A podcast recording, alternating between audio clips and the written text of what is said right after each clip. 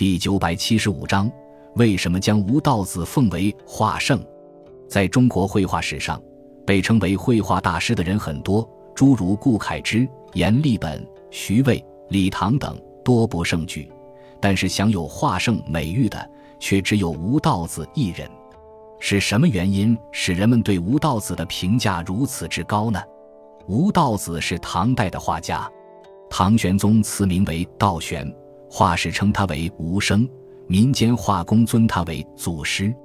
他擅长画佛道、神鬼、人物、山水、鸟兽、草木、楼阁等。据记载，吴道子曾经在长安、洛阳两地的寺观中绘制过三百多堵壁画，竟然没有一幅雷同，可见吴道子的壁画造诣。他的画风自成一体，不拘一格。苏轼在《书吴道子画后》。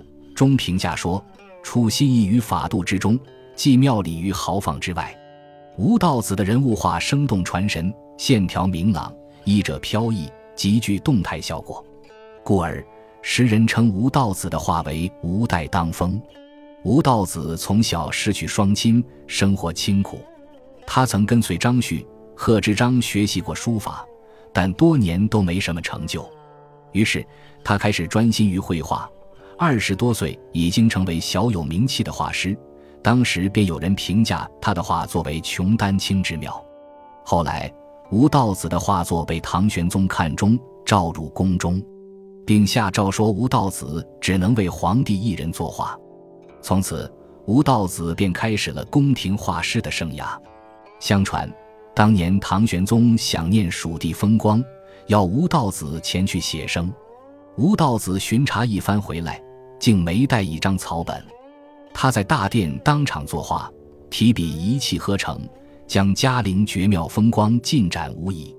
在吴道子之前，山水画并不是一个独立的画种。他在绘画山水时，采用了一种笔近意远疏体的画法，使得山水画独立出来。在绘画史上，此为开山之创。他作画速度极快，挥笔即就。古人赞评说：“笔才一二，相以鹰焉。”他的画作不仅集聚了民间画的精华，还吸收了外来画的精妙画意，形成了新的风格。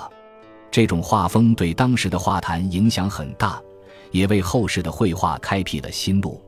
尽管吴道子一生所创画作很多，但是流传下来的真迹却凤毛麟角。现存吴道子的壁画真迹有《云行雨诗》《溪谷图》等。